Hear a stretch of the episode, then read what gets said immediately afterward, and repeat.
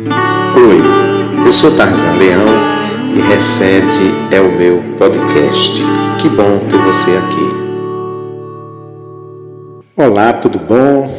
Estou de volta, né, para mais uma conversa, mais um bate-papo aqui nesse nosso podcast. Geralmente eu tenho trabalhado assuntos mais urgentes e, necessários, né? algum assunto que foi notícia nos últimos dias, mas hoje eu vou falar sobre algo que, claro, nós estamos vivendo esse contexto atualmente, mas não vou entrar muito na esfera política, até porque a gente não dá conta, não é mesmo? Impossível acompanhar a produção desse governo né, de, de mazelas. Né? Então eu não quero ficar perdido nessas mazelas, não, mas eu quero discutir um assunto que eu acho emergente, eu acho importante, eu julgo necessário. Eu dei como título de A Pandemia e a Religião Desnecessária Perspectivas. Primeiro, é meio sui generis, né? Um, vocês sabem, eu sou pastor presbiteriano e fazer uma abordagem numa perspectiva como essa, né? Mas há uma, uma frase, né, usada que foi usada lá no começo da Reforma Protestante e que eu penso que ela deve ser sempre atualizada, que é a Igreja reformada deve se reformar sempre. Essa é a ideia da frase uma frase que foi formulada em latim, mas que tem esse sentido. Ou seja, a igreja protestante, ela deve trazer no seu âmago, no seu mais profundo existir, a ideia de sempre se reformar, de estar sempre se reformando. Eu penso que, que uma igreja que para no tempo, que fica, que se apega à tradição, etc., etc., ela perdeu, né? ela perde essa essência da reforma, né? Eu sou de uma igreja histórica, tradicional, que neste sentido ela já tem a poeira da história, né? Nós subscrevemos os símbolos de fé de Westminster, que no meu entendimento muitas questões já poderiam ter sido temas de, de debate, de revisão, porque muita coisa mudou mas nós é, não fizemos isso e, e a igreja corre o risco então de se tornar arcaica e aquilo que nós criticamos no catolicismo romano em muitos aspectos, que é a questão da tradição principalmente, né? Isso é uma armadilha que nós corremos o risco de, de cair nela. Então, aquilo que a gente acusa, que a gente aponta o dedo, na verdade a gente já está vivendo à medida que estamos inseridos dentro de uma história de, de 500 anos e a poeira da história né, está presente. De maneira que nós precisamos, no meu entendimento, sempre pensar, refletir sobre a religião, é, sobre o nosso existir, sobre a razão né, de tudo isso. Enfim, é por aí que eu quero pensar a questão da religião desnecessária, essa pandemia e perspectivas. Né? Que religião é desnecessária, tem se mostrado, se mostrado desnecessária neste momento? Né? Eu penso que que esse é um momento que nós precisamos pensar o futuro da igreja. Eu, diante dos momentos de crise, no geral, eu olho para o futuro e penso assim: o que será que essa crise está nos dizendo? Para onde ela aponta? Que direção nós vamos tomar? Depois que ela passar, o que vamos fazer? Em vez de ficar lamentando, lamentando que minha igreja não é a mesma, que eu não posso reunir os irmãos, eu não sou muito desse tipo de, de choro. Eu vivo a realidade, eu vivo o dia neste sentido né, mais profundo, sem saudosismo, sem buscando, ah, como o passado era bom. Não, o bom é o futuro. O bom é o futuro porque eu posso, o passado já foi, eu não tenho como alterar, mas o futuro eu tenho como intervir, eu tenho como fazer alguma interferência no futuro a partir das atitudes que, que eu tomo hoje, né? Quando nós pensamos religião, nós vamos lá para o sentido latino, né? Religião vem de religare, de ligar novamente, né? Religar é a ideia de ligar alguma coisa que havia sido desligada. Imagina você nesse período de pandemia teve dificuldades financeiras, deixou de pagar sua conta de luz ou sua conta d'água, e aí veio a, a, a, empresa que administra a luz e a água e, e cortaram, enfim. Você está sem luz, você está sem água na sua casa. Mas depois que você se viu nessa situação, você recorreu a um amigo, a outro, a um parente que você é mais ligado, tem mais liberdade, ele então emprestou dinheiro ou, ou lhe deu dinheiro, você foi na, na companhia de água, na companhia de energia, pagou a sua conta atrasada, e aí você vai esperar que eles venham fazer o que? Religar. Religare. Então, religião remete a essa ideia de religar algum elo que foi quebrado, um elo que foi cortado. Então, do ponto de vista bíblico, e esse é sempre o meu ponto de partida, do ponto de vista bíblico, o nosso relacionamento com Deus foi quebrado no momento que os nossos pais primevos, Adão e Eva, caíram em pecado. A partir dali, então, houve uma cisão, houve uma quebra quebrou a ligação que havia entre eles e Deus. O texto bíblico diz que toda tarde, na viração do dia, Deus descia para conversar com eles, né? E eu fico sempre imaginando, né, do que eles conversavam, né, do que Deus conversava com Adão e Eva. E eu penso que era sobre a natureza, Adão vislumbrado com as descobertas que estava fazendo, né, das plantas, as flores, os frutos os pássaros, né, o canto dos pássaros, os animais, tudo que tinha ali no Éden, que ele viu que sua vista alcançou. O texto diz que ele nominou todos os animais. Né? Eu imagino até ele pegando a opinião: Senhor, eu coloquei o nome desse aqui de mico-leão dourado, o que é que o senhor acha? Ficou um nome apropriado, mico-leão dourado? Eu coloquei porque olha como ele é bonitinho assim. Quando dá um, uma luz, assim, fica um contra-luz, o pelo dele chega fica douradinho, né? Então, mico-leão dourado, achei bonito. Parece um leão, né? Ele parece um leão, mas é um mico, um macaquinho pequenininho, quase um bichinho de pelúcia que vai ter no futuro. E, e esse aqui eu coloquei pintacilgo, olha, olha o canto, escuta, Senhor, como é bonito. O Senhor gostou desse nome que eu coloquei? Olha só, Tá vendo? Ali, olha, aquele ali eu coloquei leopardo. O senhor gostou? Achou que foi com um nome forte? Olha, tá vendo esse? Isso é o leão. Eu pus o nome leão. Ele é forte, carnívoro. A gente tem que ter o maior cuidado com ele. Uma fera, literalmente, né? O senhor gostou do nome que eu pus? Leão. Achou bacana?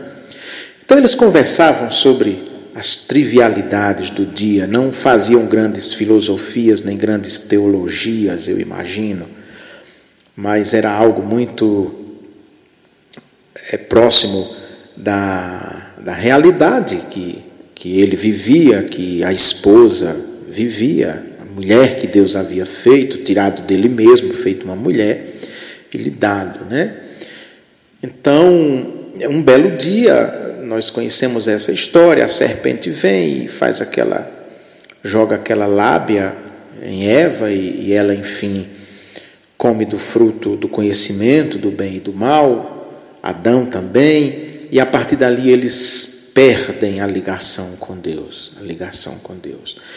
Então, é, nós fomos feitos, somos obras de Deus, e Deus soprou na narina do, do ser humano, né? deu o sopro da vida. Então, dentro de nós, embora nós sejamos seres finitos, limitados, vive dentro de nós uma fagulha de infinitude, né?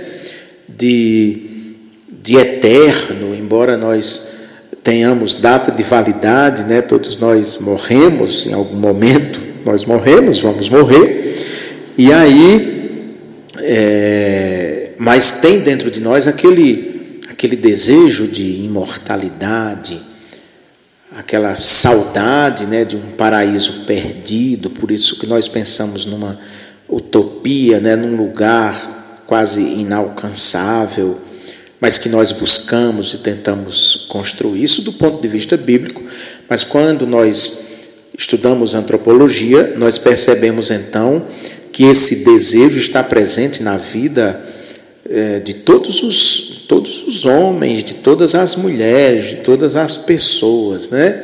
Esse desejo do sagrado, do, do divino, ele está dentro das pessoas. As sociedades mais antigas, nós vemos manifestações religiosas, né? temos notícias de totens, de, de sacrifícios, de lugares de adoração. Mesmo aqui no Brasil, né, os povos da, da floresta, os índios, né, eles, quando os europeus chegaram aqui anunciando o cristianismo, eles não eram ateus, muito pelo contrário, eles tinham fé. Quando nós vamos então para os incas, os astecas, os maias, esses povos da América conhecida como América Hispana, né? Então, é, principalmente, mas mesmo aqui no Brasil, eles tinham culto, eles cultuavam. Não cultuavam o Deus da Bíblia, mas cultuavam os astros, o sol, a lua. Nós sabemos, estudamos isso né? lá na nossa tenra infância, nós vimos isso. Então, essa manifestação, esse desejo de, de religar, esse desejo de, de termos novamente nossa conexão restabelecida, religada com o divino, com o inominável, com o, o absolutamente outro, com o Deus Javé, o Deus da Bíblia, né? ou os povos pagãos, né? os povos pagãos que também adoravam. Quando nós pensamos em religião, nós pensamos num, num sentido muito amplo, muito é, é, é, profundo e não nos apegamos somente no, na nossa, no cristianismo, mas pensamos num leque muito mais amplo, muito mais abrangente. Né? Então, quando nós vamos estudar, os, seja história, seja antropologia, nós vemos que esse, essa busca pelo sagrado acompanhou a história humana desde os seus primórdios, desde que que o ser humano é, é, teve razão, a idade da razão, né? achados arqueológicos mostram essa, essa tendência, digamos assim, do ser humano de, de buscar o divino, de buscar uma explicação para a própria existência, né? porque há dentro de nós um inconformismo, né? Santo Agostinho vai dizer que, que há dentro de nós um vazio tão profundo, tão imenso, imensurável, que só pode ser preenchido por Deus, é só Deus que vai preencher esse abismo. De maneira que esse abismo está na vida do ser humano e cada um vai buscar então explicação, alento né, na, na religião tentando então esse esse reconectar-se com o divino, com o sagrado, né? A partir daí é que nós explicamos o, o, o grande fenômeno religioso. Quando nós pensamos no, no fenômeno religioso, nós pensamos, uma primeira questão que nos vem à mente é a religião como barganha, nas sociedades antigas, isso é muito presente, os sacrifícios que eram oferecidos aos deuses pagãos, aos ídolos, sacrifícios de animais, sacrifícios humanos, principalmente sacrifícios humanos nas sociedades antigas, Esses sacrifícios eram uma forma de, de barganhar com Deus, de dar alguma coisa a Deus para aplacar a sua ira ou para conseguir alguma coisa. Então, uma das primeiras questões que nós vemos no fenômeno religioso é, além de tudo aquilo que já foi colocado, é a religião como barganha. Aquele espaço que você vai usar para barganhar com Deus, para negociar com Deus. E isso vai tomar é, é, forma em cada época, em cada grupo religioso, de maneira diferente, né? de maneira diferente. Talvez uma das formas de se barganhar com Deus é você fazer aquilo, por exemplo, que, que Deus manda, né? você, você segue, então, vamos pensar a partir do, do, do cristianismo, do, do, do, da Bíblia judaico-cristã, você imagina os dez mandamentos, né? vamos pensar os dez mandamentos, então, ali é, é, muita gente se, se esforça para cumprir, para ver então se com isso recebe de Deus bênçãos. Né? Aliás, o texto do Antigo Testamento, há um texto de Deuteronômio que diz que se o povo praticar os mandamentos, se as pessoas viverem de acordo com a Torá, com a lei de Moisés, elas serão grandemente abençoadas, a terra dará fruto, não haverá fome, não haverá falta d'água, né? haverá sempre chuva, sempre planta haverá sempre fruto na terra e muitas bênçãos e todos irão prosperar. No entanto, quando o, o ser humano se desviar da palavra de Deus, seguir os seus próprios instintos, suas próprias vontades, o que virá sobre ele é a maldição. Né? A maldição. E quando nós lemos, por exemplo, a questão do exílio babilônico, né, uma das perspectivas que pode ser lida a questão do exílio é dessa aqui. O povo vivia em pecado, o povo vivia longe da lei de Moisés, e então, em vez de receber bênção, o povo então recebe a visita do terrível Nabucodonosor, que invade Jerusalém, destrói o templo e leva o povo cativo, né? porque o povo não fez aquilo que que Deus mandou, que Deus determinou, e em troca, então, vem a maldição, né? E aí, já no, quando nós vemos no Antigo Testamento e nas sociedades arcaicas também, a questão do, dos sacrifícios era justamente com a, a, a clara intenção de barganhar com Deus, né? Isso é algo que nós vemos nas sociedades antigas, mas também na atualidade. Muita gente vai para a igreja, se esforça, muitas vezes para tentar barganhar com Deus, tentar conseguir alguma coisa de Deus. E aí os crentes fazem votos, os católicos romanos fazem promessa, né? A famosa promessa: se o Senhor me atender, eu estou aqui com essa demanda, eu estou com esse pedido, estou, estou doente e a doença está muito complicada, não está fácil. Se o Senhor me curar, eu, né, por intercessão de, de Nossa Senhora Aparecida, ou Nossa Senhora da Guia, ou São José, São João, São Pedro, tem santo de todos os gostos. Se o Senhor fizer isso, em troca, eu vou a pé até Aparecida do Norte, eu vou a pé, eu subo o Monte do Galo a pé, lá em Carnaúba dos Dantas, né? Eu, se Santana me ajudar nessa demanda, eu ano que vem vou andar toda a procissão de Santana com um tijolo na cabeça, com um paralelepípedo. Essa imagem aqui, eu, eu, quantas vezes eu vi em procissões na minha terra, pessoas com tijolo na cabeça, com lata d'água, né? Se for um ano bom de chuva, se chover, no dia de São José, que é dia 19 de março, Eu vou para a procissão de São José carregando uma lata d'água na cabeça, né? Isso nada mais é do que barganhar com Deus, né? O Senhor me dá isso que eu lhe dou aquilo, o Senhor me faça isso que eu faço aquilo, ou o contrário, né? Antes, né? Eu vou fazer isso e em troca quero que o Senhor faça aquilo.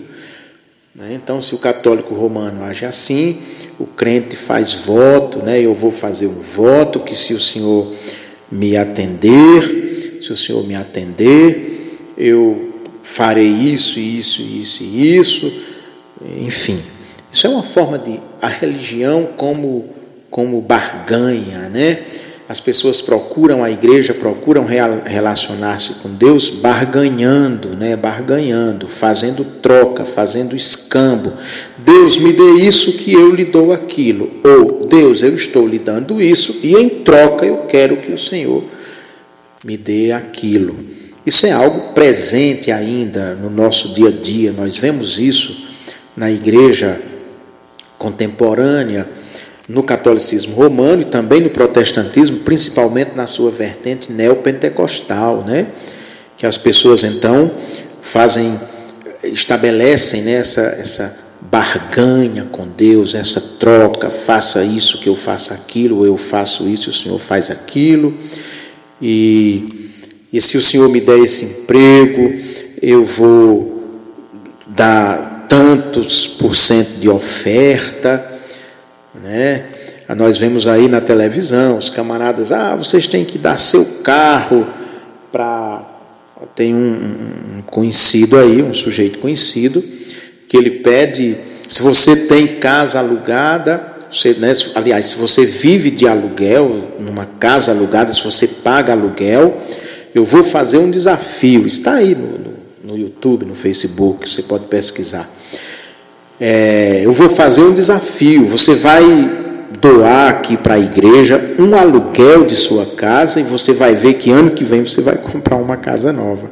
Se você já comprou sua casa, mas é financiada, você vai tirar uma média de todos os meses que ainda faltam para você pagar, vai tirar uma média, juntar e dar uma oferta para a igreja que você vai ver que Deus vai lhe dar em troca o dinheiro suficiente para você quitar sua casa. Isso é religião como barganha, isso é a forma mais vil, a forma mais perversa de, de viver a questão religiosa é barganhando, né? Barganhando, fazendo trocas, como se Deus nos devesse alguma coisa ou como se Deus tivesse a obrigação de nos dar algo se nós porque nós fizemos alguma coisa para ele, né?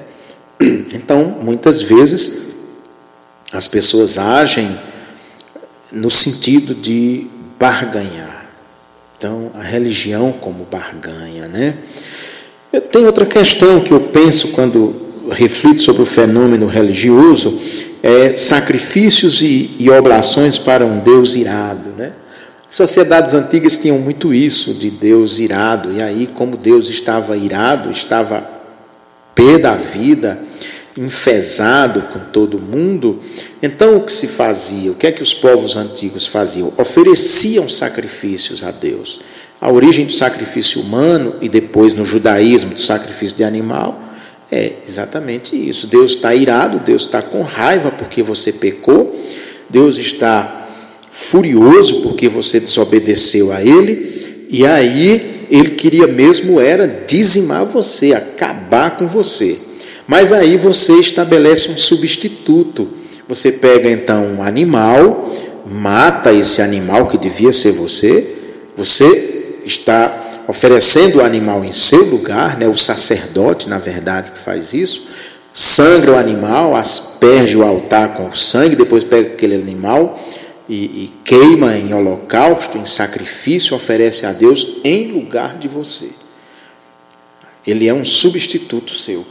E aí, Deus então se acalma. Aí Deus fica aquele tempo calmo, mas vai juntando, juntando seus pecados, juntando seus pecados. Um dia tudo começa a dar errado, aí você se lembra, é porque eu não estou fazendo a coisa certa.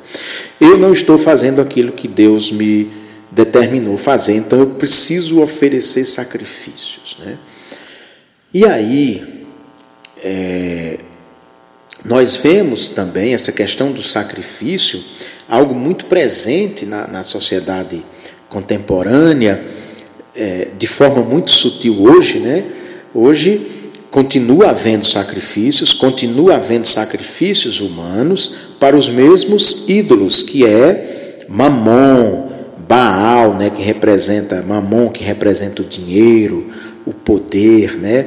Imagina é, quando o mercado financeiro, imagina o presidente da República, ele faz uma declaração, seja lá que o presidente for, uma declaração na área econômica, e aí o que é que a gente diz? O mercado financeiro, o mercado não gostou disso que o presidente falou, e a bolsa caiu e o dólar subiu e a inflação disparou por causa de uma frase, né? Então nós voltamos aí para as sociedades arcaicas, né? De, de um Deus irado e que nós então devemos oferecer sacrifícios a esse Deus irado para aplacar, acalmar esse Deus. Via de regra, na contemporaneidade, como nós não temos sacrifícios humanos, né? Mas nem de animais, em poucas, poucos grupos religiosos praticam sacrifício de animais. Porém, é, hoje o, o grande Deus, o Deus que fica irado, furioso, é o mercado, e então continua se oferecendo sacrifícios humanos, que é o o que nós vemos sempre, né? Quem padece é sempre a classe trabalhadora, para acalmar o mercado, para acalmar os grandes conglomerados econômicos, então tira direito dos trabalhadores, demite trabalhadores, e aí você sacrifica aquele monte de gente, aquele monte de pessoas, você sacrifica, e aí quando você sacrifica, ou seja, quando você demite, quando você tira do mercado de trabalho, então o Deus mercado, ele se acalma, tudo volta ao normal, né? Isso quando nós pensamos então em sacrifícios e oblações para um Deus irado, né? Então, Deus está irado, Deus está com raiva e nós precisamos então nos sacrificar ou sacrificar algo para acalmar esse Deus. Essa é outra questão também quando a gente pensa na na religião desnecessária, né? Essa religião baseada no sacrifício e mesmo aí na esfera pessoal, né? Quantos que eh, de, querem conseguir alguma coisa e, e fica dias e dias é, se abstendo de alguma coisa, há pessoas que durante a quaresma não comem carne de forma nenhuma né, se abstém de carne, de bebida. Algumas pessoas fumam durante a quaresma, não fumam, né, se sacrificam, né, e aí depois faz tudo de novo, mas se sacrifica. É como se através desse sacrifício você, de novo, barganhasse com Deus, você comprasse Deus através do sacrifício, né, de um, um Deus então que precisa de sacrifícios constantes, permanentes, diários, para não ficar irado, para não ficar irado. Eu vou voltar nesses pontos quando eu vier pontuando com essa questão da pandemia, evidentemente, né? Nosso foco é a pandemia e a religião desnecessária, perspectivas, né? Precisamos ter algumas perspectivas, né? Uma outra questão, então, que eu penso é sobre o céu de Deus e o mundo dos humanos. Vejam bem, é, nós temos um, um ideal, né, temos um ideal, olhamos para um, um, um futuro distante, pensamos sempre no, no, no céu de Deus, né? Que nesse céu de Deus não existe dor, não existe sofrimento, não existe injustiça, não existe imoralidade, não existe nenhum tipo de pecado. É um lugar maravilhoso, fantástico, não é chato como pensam alguns, não, né? Tem algumas pessoas que, que descrevem o céu um ambiente extremamente chato, um povo chato, que não tem alegria, que não sorri, que não conta piada, que não canta, que não dança, que não festeja. Eu não imagino o céu de Deus é, sem todos esses elementos, não. Né? O céu é um lugar, quando eu imagino, extremamente agradável, onde a alegria permeia todos os momentos da vida. E quando nós vemos as descrições sobre o céu, tem algo que, que é comum, aliás, a imagem da ceia, da ceia remete a isso, né? É que uma, um dos uma das fagulhas do céu é a mesa farta, cheia de comida, todo mundo em volta da mesa, gritando, conversando, sorrindo, falando alto. Passa a comida para aqui e, me dê essa taça de vinho, eu quero um pouco de pão, essa carne, essa aí com gordura, eu quero essa carne aí com um pouquinho mais de gordura. Enfim, o céu é algo extremamente maravilhoso, um lugar que seguramente nós vamos é, é, nos sentir muito bem e não vamos querer sair de lá e mudar para lugar nenhum. Acontece que enquanto nós não chegamos né, a esse momento, que a Bíblia chama de reino de Deus, então nós já estamos no reino de Deus, mas ainda não, isso é um que nós chamamos de paradoxo na teologia. É e ainda não. O reino de Deus já chegou? Já, mas ainda não. Por que ainda não? Porque o mundo dos homens, o mundo dos humanos, não é o céu aqui na terra. É um mundo extremamente difícil. É um mundo extremamente é, perverso. É um mundo onde, em alguns momentos, a perversidade e a maldade parecem ocupar um lugar especial, como agora, no momento que nós estamos eh, vivendo. Né? Já houve momentos assim na história, imagine, imagine a Europa hitlerista, né? quando Hitler estava no poder, matando, dizimando né? judeus, é, ciganos, homossexuais, prostitutas, é, todo tipo de gente que não se encaixava naquele padrão né, que ele e o seu grupo louco estabeleceu para si. Então, o mundo dos humanos é um mundo cheio de contradições, cheio de, de, de, problemas, muito embora o reino de Deus esteja presente dentro dele. Então, todas as pessoas de bem todas as pessoas que estão atuando dentro do mundo a favor do bem, fazendo o bem, sendo amáveis, generosas, perdoadoras, acolhedoras, abraçadoras, essas pessoas são os agentes do reino que estão aí no mundo agindo, sendo sinal, sendo bênção no meio do povo, no meio das pessoas. E Deus usa para isso quem Ele quer, ninguém manipula Deus. Não pense você que a religião cristã manipula, manipula Deus, que a religião católica, no caso a igreja católica romana manipula Deus, a igreja de crente manipula Deus. Deus transcende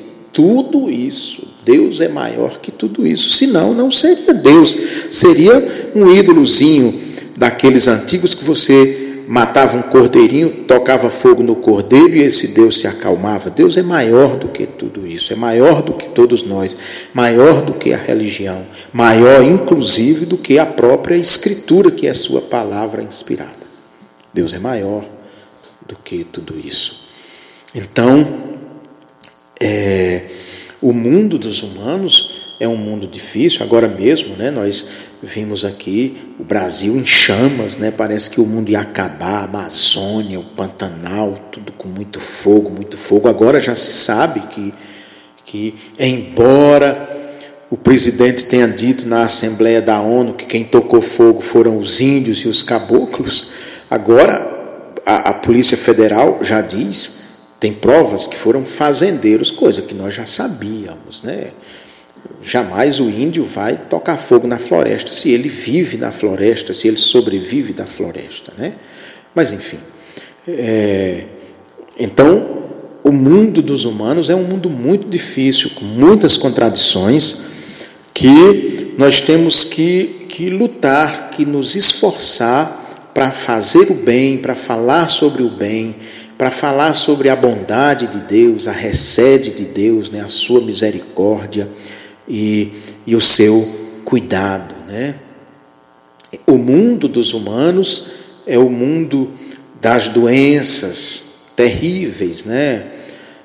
Das pandemias, das edemias, e imagina da AIDS, né? Quantas pessoas já morreram principalmente na década de 80, né, vítimas da AIDS, e agora essa pandemia, né, quantas pessoas já, já morreram, muita gente, 140 mil, já mais de 140 mil aqui no Brasil, imagina. Quantas famílias, quantas pessoas sofrendo por causa disso, né?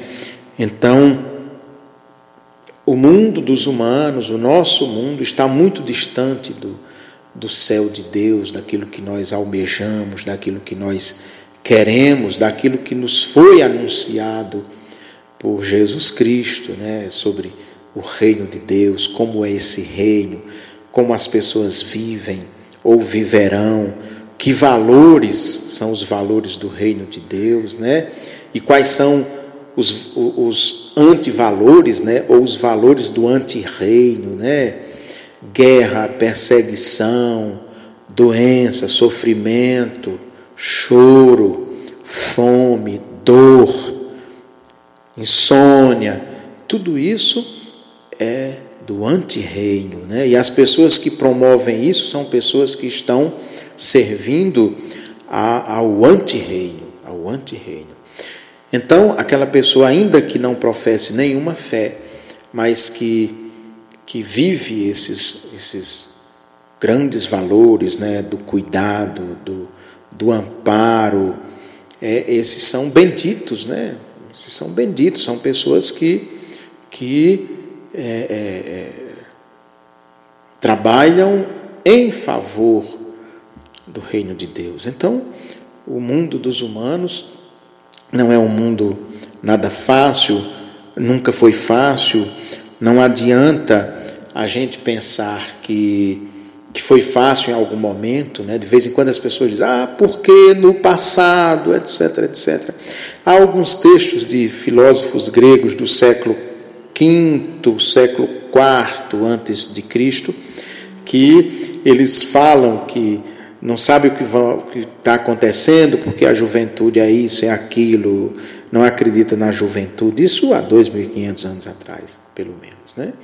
Então, todos os problemas, todas as mazelas que nós vemos hoje, quando nós vamos estudar história, nós percebemos que sempre aconteceu na história, desde que mundo é mundo, apenas para recordar você que se assusta com a violência, que logo nas primeiras páginas da Bíblia, nos primeiros capítulos da Bíblia, uma das, das cenas que, que salta aos olhos é o assassinato de Abel pelo seu irmão Caim.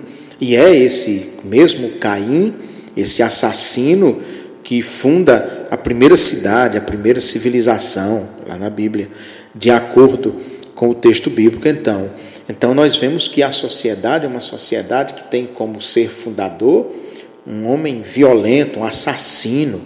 Por isso que essas pessoas com essa tendência são pessoas que têm Caim como seu o seu antecessor e não o justo Abel, como chama o texto de Hebreus, né? Elas servem a Caim, servem a, a, a Nirod, servem a, a, as pessoas violentas, que promovem a violência, né? que promovem a violência. De maneira que o mundo dos homens é, é, é esse mundo tão difícil e, e nós então temos que lidar com isso, porque afinal é o nosso mundo, nós somos humanos, estamos mergulhados neste mundo, estamos inseridos nesse mundo e resta saber a nossa posição e de quem nós queremos ser imagem e semelhança. né? De quem nós queremos ser imagem e semelhança.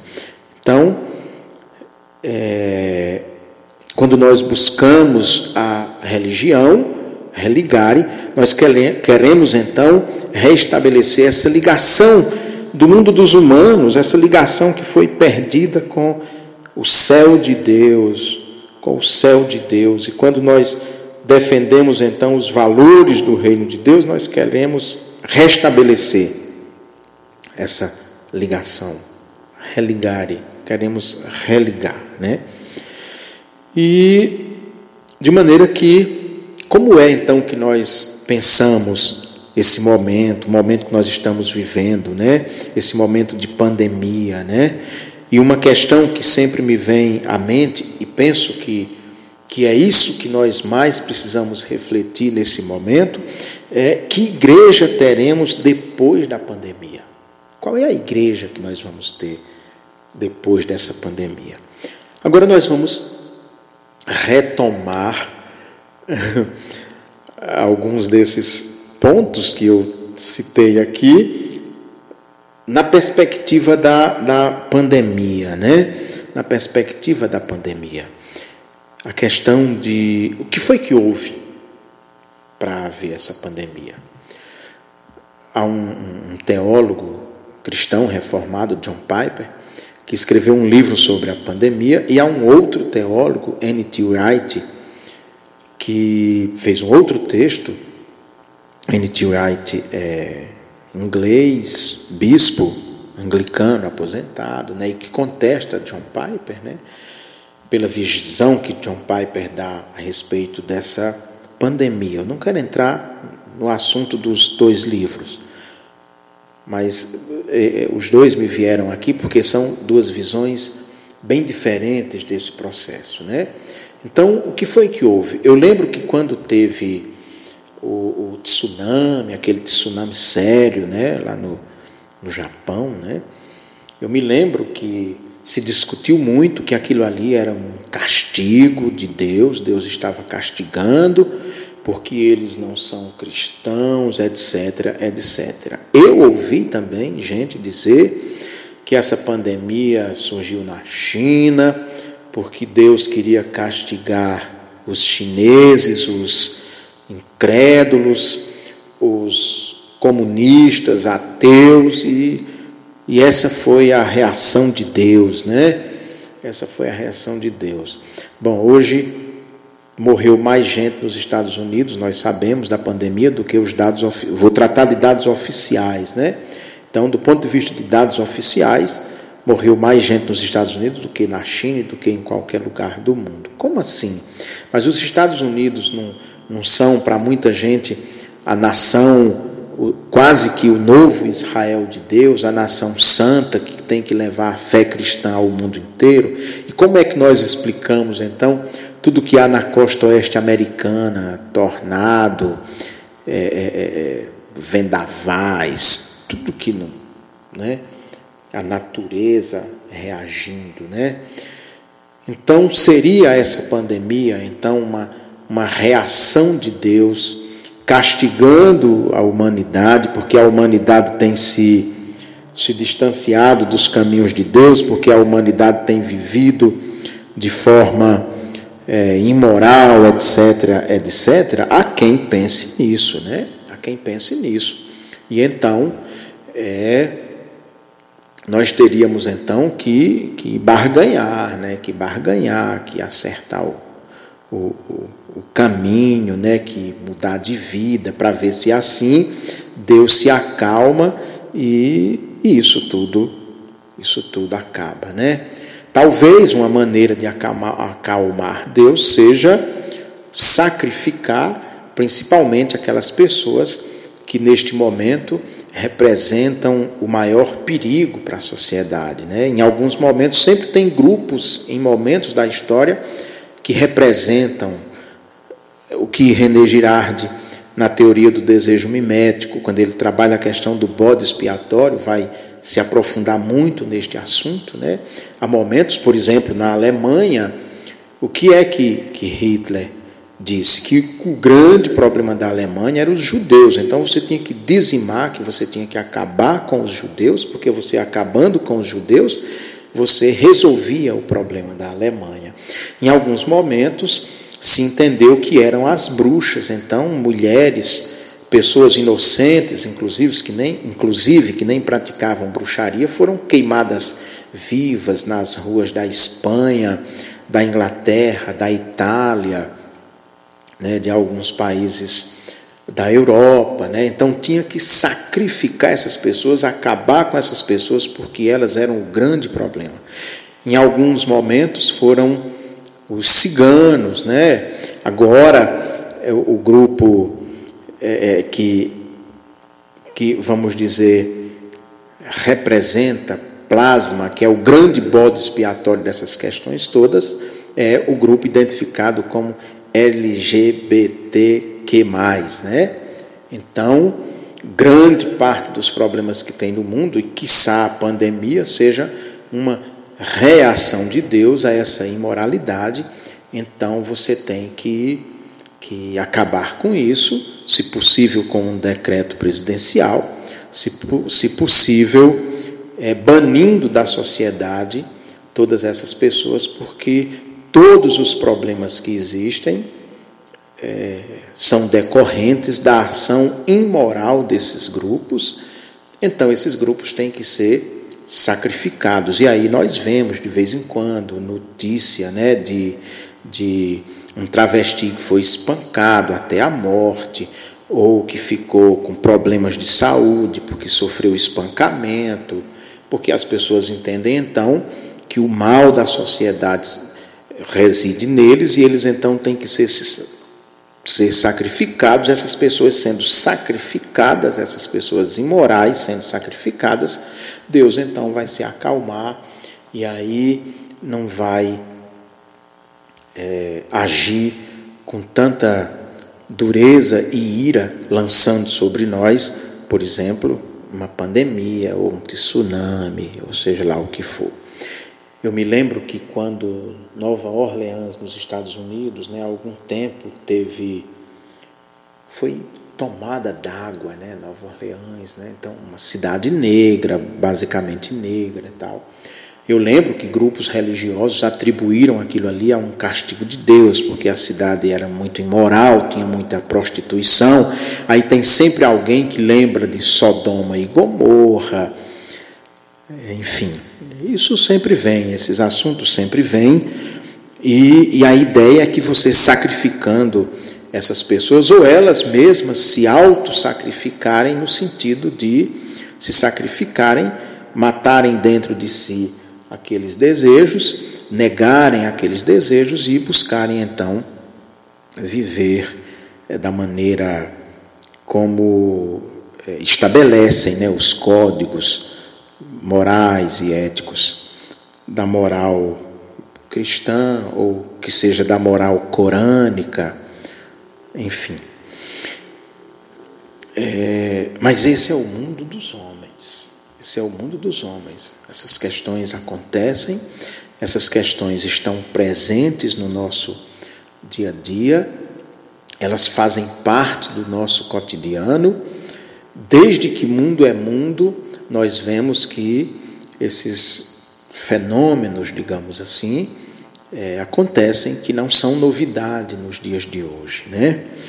E aí, mas ao mesmo tempo que nós vemos tudo isso dessa maneira, nós vemos que há é, um esvaziamento, digamos assim, da, de determinado modelo de de religião, um determinado modelo de religião, que nós vemos então ele não só ineficaz, mas desnecessário. Né? Porque se esse modelo de religião que barganha com Deus, se esse modelo de religião baseado no sacrifício humano, se isso funcionasse, se fosse essa a lógica de Deus e a prática de Deus, nós não teríamos ou não viveríamos né, da maneira como estamos vivendo agora. De maneira que nós precisamos pensar a questão da, da religião e que religião teremos depois da pandemia.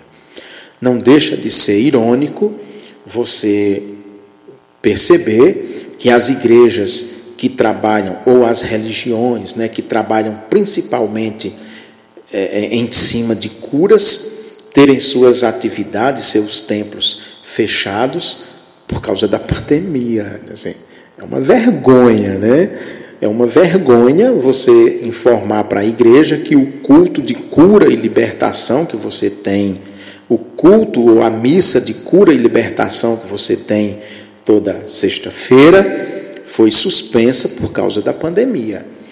Se, essa, se esse modelo de religião, se esse modelo de religião é, funcionasse, você tinha mais gente, pelo contrário, os governos tinham então liberado os grandes estádios para esses pseudo-curandeiros é, curarem a população e os, e os hospitais estavam vazios. Não, vamos fechar os hospitais e mandar esse povo todo para as igrejas, porque elas vão resolver esse problema. Né? Então, nós vemos que esse modelo de, de, de religião, modelo de religião é, é, firmado no curandeirismo, ele, no meu entendimento, ele não vai ter lugar mais depois da pandemia, pelo menos uma pessoa minimamente racional, pelo menos uma pessoa minimamente capaz de refletir a partir dos acontecimentos da história, ela vai perceber que, na verdade, esse modelo de religião é, é, é um engodo, como diria aquele grande crítico da religião, é o ópio do povo. Essa religião é um ópio porque ela engana, ela falseia, ela mente, e em vez dela levar as pessoas à verdadeira adoração, a adorar o verdadeiro Deus, ela na verdade cultua ídolos e, e com isso promovem o engano às pessoas, né? Então, é, esse mundo, no meu entendimento, acabou, aleluia. Né? Esse mundo acabou. Esse mundo não funciona mais dessa maneira. Esse tipo de religião se mostrou completamente desnecessária. Eu penso que agora nós precisamos buscar a religião, digamos assim, para usar esse termo, a religião da gratuidade, o, cru, o, o culto, aliás, o culto da gratuidade, quando nós então nos reunimos e nos reuniremos como igreja do Senhor para cultuar a Deus sem buscar nada de volta, sem querer manipular Deus, sem querer barganhar com Deus, mas apenas pelo simples prazer, pela simples felicidade de cultuar e adorar o Deus que nos criou, que nos colocou num mundo que nós devíamos cuidar e não cuidamos, e como consequência de não cuidarmos do mundo da maneira como Deus queria, não como uma ação de Deus de, de,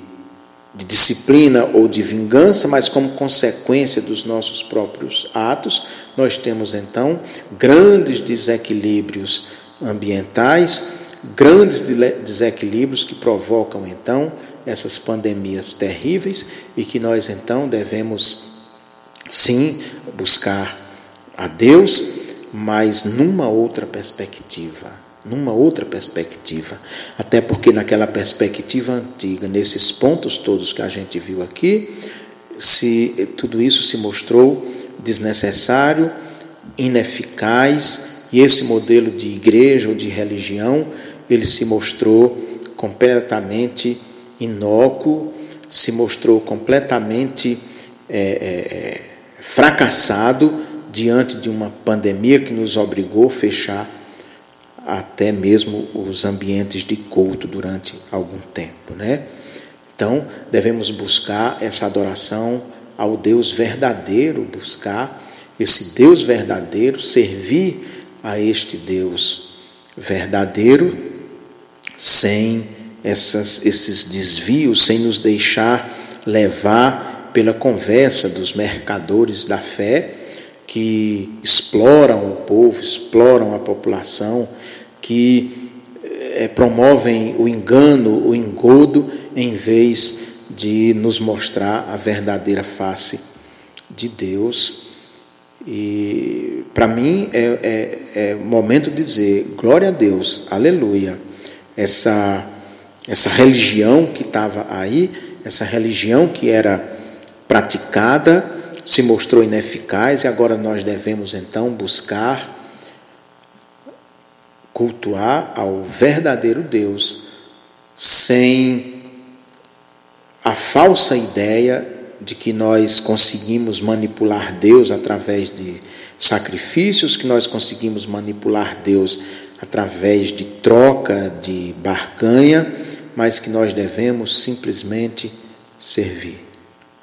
Simplesmente servir, simplesmente nos entregar, entendendo que nós somos um nada, que nós não somos aquilo que nós imaginamos ser, nós somos um nada, estamos completamente entregues nas mãos da providência divina e se nós somos salvos, no caso, essa é a fé que nós professamos, os cristãos, nós somos salvos, é único e exclusivamente pelo sangue de Jesus Cristo, o único sacrifício necessário e suficiente para a minha salvação. De maneira que o sacrifício de Jesus Cristo encerra todo tipo de sacrifício, o sacrifício de Jesus Cristo encerra todo e qualquer tipo de barganha que você possa querer com Deus, mas você deve então recorrer, entregar-se a Ele como um servo fiel, que não entende nada, que não tem condições de apontar o dedo para nenhum grupo social, acusando esse grupo de ser o responsável pela ira de Deus ter sido derramada sobre nós através de uma pandemia, até porque todos nós somos igualmente pecadores, e se nós somos salvos, nós o somos único e exclusivamente através de Jesus Cristo e não de nossas próprias obras. É, então, precisamos repensar a nossa repensar a igreja, nossa teologia, o nosso culto, o nosso relacionamento com Deus, porque aquilo que estava sendo feito, aquilo que estava sendo praticado até o momento, nós vimos que é, não funcionou. Né? Não funcionou. Porque ninguém manipula Deus, porque ninguém barganha com Deus. E porque ninguém consegue fazer isso, nós devemos então buscar um novo modelo de culto e de adoração e rejeitar todo e qualquer grupo religioso que tenha como cerne, como espinha dorsal, esse modelo arcaico, ineficaz, que já não serve mais. Penso que é por aí. E aí devemos é, buscar, né, refletir sobre o papel da igreja depois da pandemia, como é que ela vai ser, e assim nós termos uma comunidade de fé muito mais saudável do que aquela que temos hoje. Grande abraço e a gente se encontra em mais um podcast.